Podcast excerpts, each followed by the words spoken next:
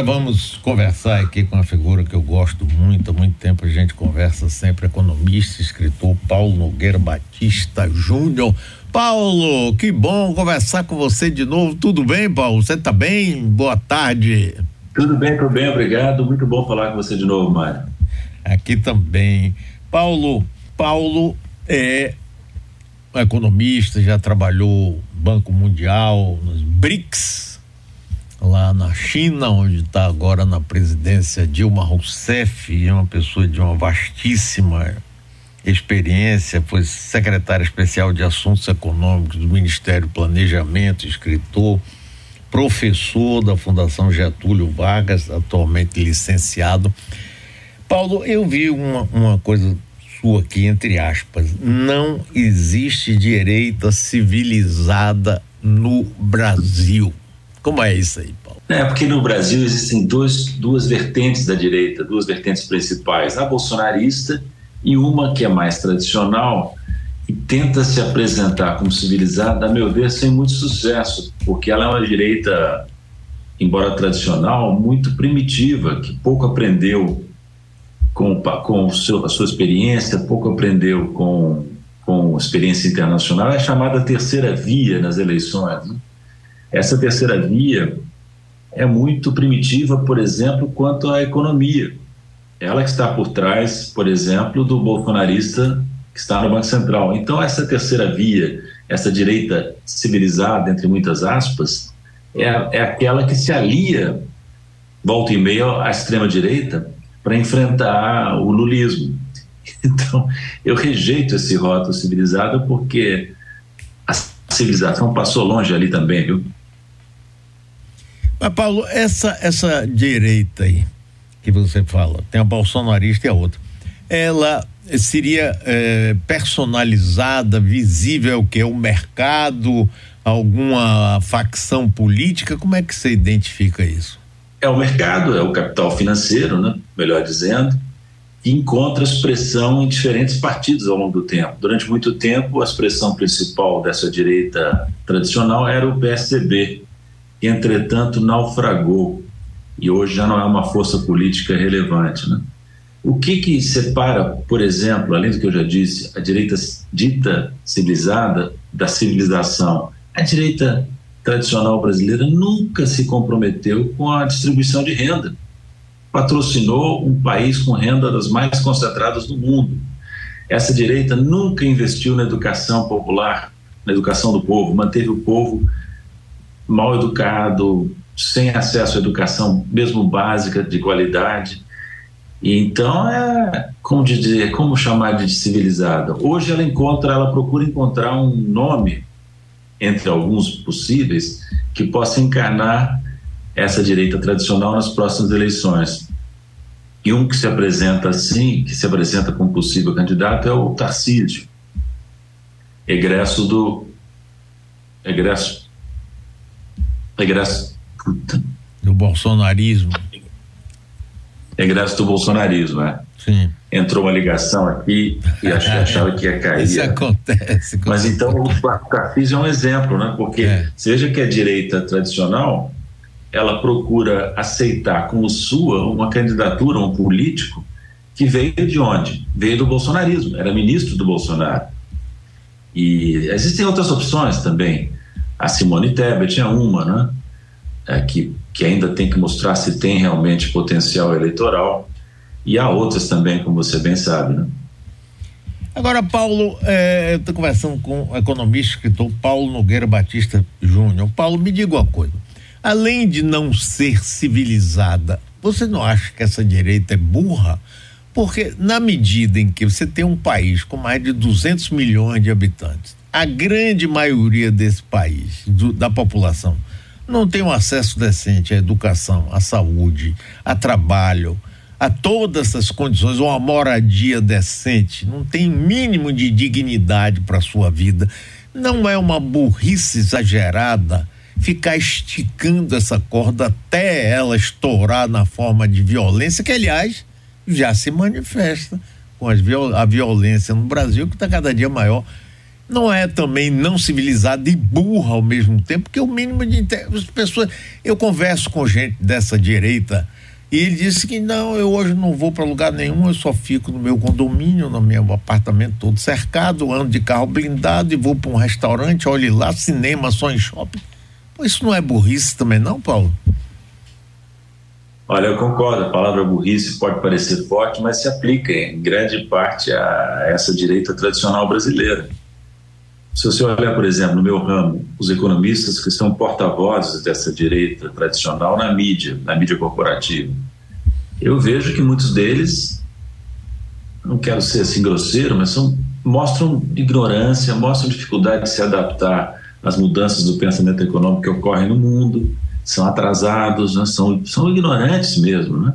muitos deles, não todos, é óbvio, tem também gente inteligente nesse campo, mas predomina uma certa burrice eu diria que a nossa direita tradicional ela herdou o espírito da casa grande que exclui a senzala. Isso. Então, se fecha no condomínio, ela quer criar um mundinho à parte, protegido contra o povo que ela, no fundo, despreza. Né?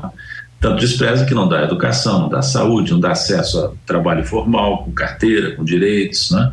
não dá acesso à moradia, não dá acesso a saneamento básico. E é toda essa carga histórica que, que, que nos oprime, que oprime o povo brasileiro, que o Lula está com, com, com muita garra tentando superar, não é? Mas não é fácil, porque ele tem, ele tem a direita bolsonarista de um lado e a direita tradicional do outro. E veja você que essa burrice da direita tradicional desemboca em quê? Desemboca num sentimento amplo da população brasileira de que não existe saída senão no extremismo fascista que o bolsonarismo representa nos dias de hoje, o trumpismo nos Estados Unidos é um fenômeno semelhante também. Lá, lá acontece também algo assim, algo parecido com a, com a burrice da tradicional, da direita tradicional brasileira, embora talvez atenuado, porque daqui bate recordes, né? Pois é. Paulo Nogueira Batista Júnior tem também um canal no YouTube, muito interessante, muito bom. Você pode chegar lá e procurar pelo próprio nome dele. E, e você também está no canal 247 também fazendo comentário, não é, Paulo? Que bom. É, a cada 15 dias eu converso um pouco com o Léo Atush. Que bom. E reproduzo essas entrevistas no meu canal no YouTube. Agora, Paulo, que é necessário ter uma direita no regime democrático, não tenho a menor dúvida, não é? Mas no Brasil, quer dizer, historicamente, é, em muitos momentos a direita foi muito radical. Eu me lembro, por exemplo, de ler né, o integralismo, Plínio Salgado, Anauê, aquela cópia ridícula, rapaz, do nazifascismo. Era uma coisa, rapaz, levantar a mão e dizer Anauê, todo mundo vestido parecendo as SA de Hitler. Pô, e a gente ficou, às vezes, com vergonha alheia de ver aquilo. E Plínio Salgado era um intelectual, foi candidato a presidente da República. Toda essa história que a gente vê e, e, e na história do Brasil, essa, em muitos momentos essa direita nossa foi muito ridícula, né, Paulo? É, eu nem me preocupo tanto com esses extremismos como o do Plínio Salgado e agora do bolsonarismo, porque eles não eles acabam não sendo tão eficazes, porque são caricatos, como você disse, né? O que me preocupa mais, viu, Mário, é a, a, o, o, caráter não democrático da direita dita democrática civilizada. Começando lá atrás, como a UDN. A UDN, a União Democrática Nacional, só era democrática no nome, porque não ganhava a eleição, aí recorria a golpes, apoiava golpes. Lacerda é um exemplo marcante dessa, Carlos Lacerda, dessa direita pseudo-democrática, civilizada, entre aspas. Né? O que acontecia? O DN perdia eleições para o trabalhismo varguista, né? perdia constantemente eleições. Aí, no desespero de não ganhar eleições, era golpista. Olha como as coisas se repetem. O PSDB, que é o DN, que foi o DN moderna, perdeu várias eleições para o lulismo, para o PT, e fez o quê? Apoiou o golpe de 2016 foi o que fez, por exemplo, a Aécio, que era o candidato derrotado contra Dilma em 2014.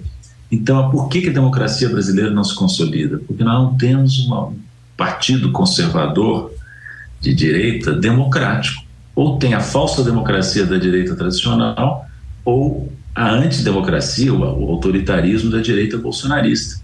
E o que, quem é que sustenta a democracia verdadeiramente? É a centro-esquerda, que é rejeitada pela direita tradicional e bolsonarista como sendo ameaçadora, problemática, até comunista. Né? Ô Paulo, é, essa reforma tributária, que, como é que você enxerga ela? Foi importante? Ela vai ser marco? Ela vai mudar realmente? Como é que é que você vê isso? Foi importante, mas não é um marco, porque ela não resolve nem todos os problemas tributários e nem, e nem é de fácil implementação. A reforma tem um período de implementação, de transição extremamente longo e complexo também. Então, é aquela coisa, nós trocamos a complexidade do sistema de tributação do consumo que existe atualmente por uma outra complexidade, que é a transição demorada e cheia de detalhes, cheia de obstáculos da, do novo sistema. Né? E é uma barafunda, viu?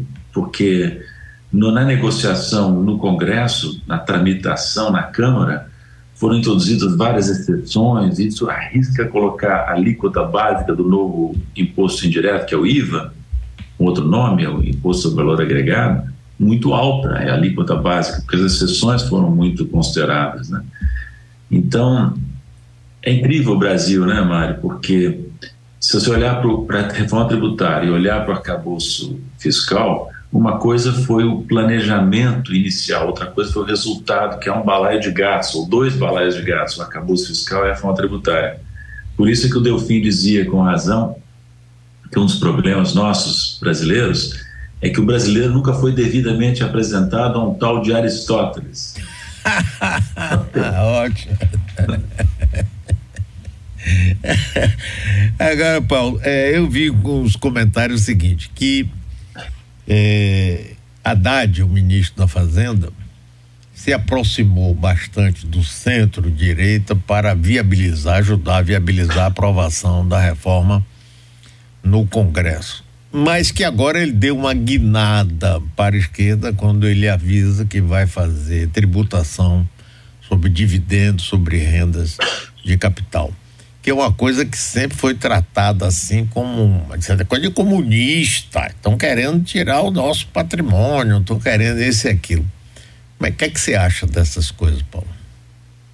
Na verdade, o Haddad ele aderiu a uma proposta de reforma tributária indireta que já vinha tramitando há muito tempo com apoio do centro, ou da direita tradicional, melhor dizendo. Né? Então, ele, num primeiro momento, em matéria de tributação, no primeiro semestre do governo, ele se adaptou a uma pauta que, não por acaso, teve amplo apoio da ala liberal, da ala da direita tradicional, da mídia corporativa. Agora ele entra numa etapa mais complicada, como você bem disse que é de fazer justiça tributária. Não é totalmente surpreendente isso, porque ele anunciou no início do ano, quando o governo começou, que ele faria isso. Primeira etapa, essa que foi concluída agora, e a segunda etapa, a tributação da renda. Né? E ele está fazendo, o que ele disse agora, nos últimos dias, é perfeitamente aceitável. O Mário, o Brasil é um dos países mais injustos do mundo em termos de distribuição de renda. É, de novo, Casa Grande e Senzala, né? E uma das razões desse, desse, dessa injustiça social, dessa concentração de renda, é justamente o sistema tributário, que onera demasiadamente os pobres e pouco os que têm patrimônio e renda altas. Então, o objetivo central do, do governo tem que ser a tributação progressiva das rendas mais altas. O Lula disse isso, lembra, na campanha? Quero botar o pobre no, no orçamento e o rico no imposto de renda. Eu faria só um alerta, viu, Mário? Se eu pudesse uh, fazer alguma recomendação para o governo nesse momento. Deixe bem claro que o que se pretende é tributar com justiça os super ricos, não a classe média, muito menos o povo.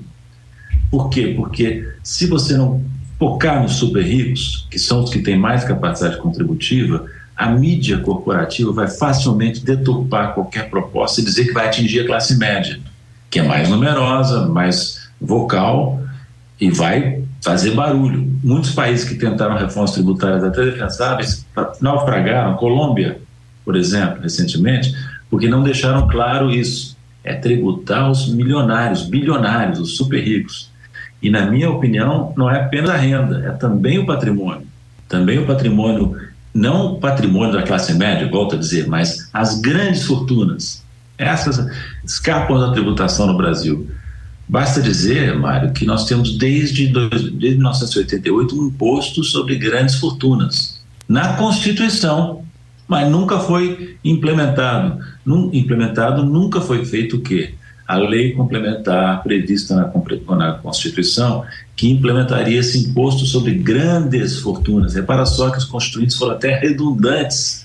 Eles tinham a mesma preocupação que eu agora recuperei tributar as grandes fortunas. A grande fortuna é sempre grande, mas eles decidiram insistir nessa tautologia para deixar bem claro que não se tratava de pegar o apartamento de uma família de classe média, tributar o apartamento, tributar um pequeno terreno, uma pequena fazenda, não.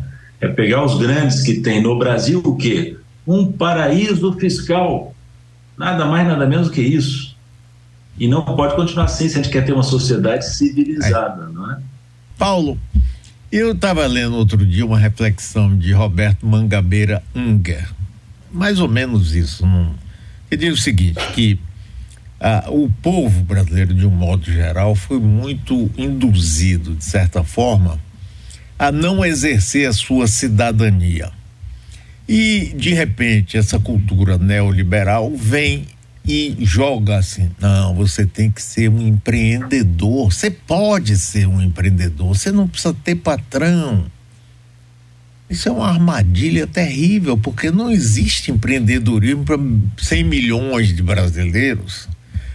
E a pessoa fica completamente desprotegida. O empreendedor, no caso, se ele por acaso ficar doente, dançou, ele não vai ganhar mais nada, ele não tem previdência, ele não tem coisa nenhuma. Mas isso entrou na cabeça de muita gente que fica né, acomodado. Não, eu quero ter o meu pequeno negócio. Aí fala do carro do ovo, outro que inventa não sei o que do picolé. Esse negócio me parece assim que imobiliza muito também a capacidade de a população participar mais ativamente, exigir mudanças nesse quadro que é terrível. Você tem razão, Mário, em várias das coisas que você disse. Você disse várias coisas importantes. Primeiro, o Roberto Magabeira na minha opinião, um dos grandes intelectuais brasileiros, embora isso nem, seja, nem sempre seja reconhecido. Aliás, eu acho que ele é até de origem, pelo menos em parte, baiana. É, sim, o avô ele dele. É, um, é, o avô, né? É. Ele é uma grande figura. E ele há muito tempo que ele faz esse ponto, que a, o povo brasileiro está sendo induzido a uma ilusão, que você resumiu bem qual é a, a, base disso? É que o povo brasileiro, primeiro, é muito pacífico, demais para meu gosto, muito paciente, demais para meu gosto. Abriu-se uma janela, vou ser empreendedor. Aí entra uma outra característica brasileira que é boa, é a versatilidade. Aí o sujeito começa a se virar, fazer as tripas coração, inventar um empreendimento no qual ele possa ser dono do seu destino, mas aí esbarra nas dificuldades, né? na falta de direitos, como você mencionou, na falta de garantias, depois, na idade mais avançada, ele não consegue mais exercer essa tarefa que ele assumiu por conta própria e não tem aposentadoria, não tem reservas financeiras. Então, isso não é solução global para o povo brasileiro. Daí que o governo brasileiro, o governo Lula, imagino que esteja tentando isso, vai tentar o quê? Recuperar a noção de cidadania para todos, né? fortalecendo a renda mínima, o programa Bolsa Família, melhor dizendo, minha Casa Minha Vida, retomando esse programa, isentando as pessoas de baixa renda da tributação na fonte no imposto de renda, porque é um absurdo você ter uma, um piso muito reduzido para cobrar o imposto de renda. Então você tinha a situação absurda, que o Haddad até lembrou agora, que era você tributava rendas muito baixas, classe média baixa, e isentava na outra ponta os super ricos de imposto de renda, através de vários artifícios uh, legais. Né? Então, é muito importante que, que, que, de fato, não se pense que o, o brasileiro vai agora virar um, um, empreendedor e que todos os problemas sociais serão resolvidos. Sabe, sabe que tem uma mensagem aí implícita, me ocorre dizer? Que é a seguinte: não, o povo brasileiro é pobre porque não trabalha. Se ele é, for um empreendedor é. de si mesmo, ele vai superar essa armadilha da pobreza. Grande ilusão, como você bem resumiu. Pois é, só está faltando aparecer mais coaches para poder ensinar. Você Você não é rico porque não quer, pai. Você pode. Eu fico vendo que coisa ridícula. Agora, Paulo, eu sinto que é, é, nós não estamos vendo, eu, pelo menos eu posso estar enganado, muitas previsões de economistas, análise da, da situação econômica do mundo e do Brasil. Está vendo o que? Um, um desertozinho aí de, de, de ideias? De, como é que você vê isso aí, Paulo? Olha, os economistas, eu não estou me excluindo disso, tomaram um tombo em termos de previsões neste início de ano. Nós estávamos prevendo inflação muito mais alta do que é, do que, é que se materializou, expectativas de inflação exageradas, crescimento do PIB abaixo do que ocorreu até, até o segundo trimestre, pelo menos, tudo indica, né? Não é nada de espetacular, mas os economistas erraram nas suas previsões mais uma vez confirmando que a nossa capacidade de previsão é limitadíssima. Então, talvez isso explique esse ponto que você observou, que os economistas estão evitando neste momento aparecer como profetas, né? E, estão esperando para acumular novas informações e tentar fazer projeções um pouquinho mais acuradas do que aquelas que fracassaram. Né? Então, sem ser nada de espetacular, a economia brasileira, neste início de governo Lula, está indicando melhoras significativas. Aliás, em, em quase todas as áreas, né? Como eu disse, inflação, crescimento, contas internas, balança comercial. Então, muito bom. Mostra que o governo Lula começa, com a ajuda de alguns fatores exógenos, a produzir resultados um pouco melhores na área econômica. Muito bem, Paulo Nogueira Batista Júnior, muitíssimo obrigado. Olha, vocês podem aproveitar bem Paulo no canal do YouTube, que tem o nome dele, também no 247, e aqui na Rádio Metrópole, que a gente sempre tem uma alegria enorme de conversar com você, Paulo. Muitíssimo agrado, um grande abraço para você, Paulo. Alegria minha, Mário. Um grande abraço. Vamos em contato. Vamos sim. Pois é, pessoal. Eu gosto muito de conversar com ele. Há muitos anos já ele participa aqui com a gente.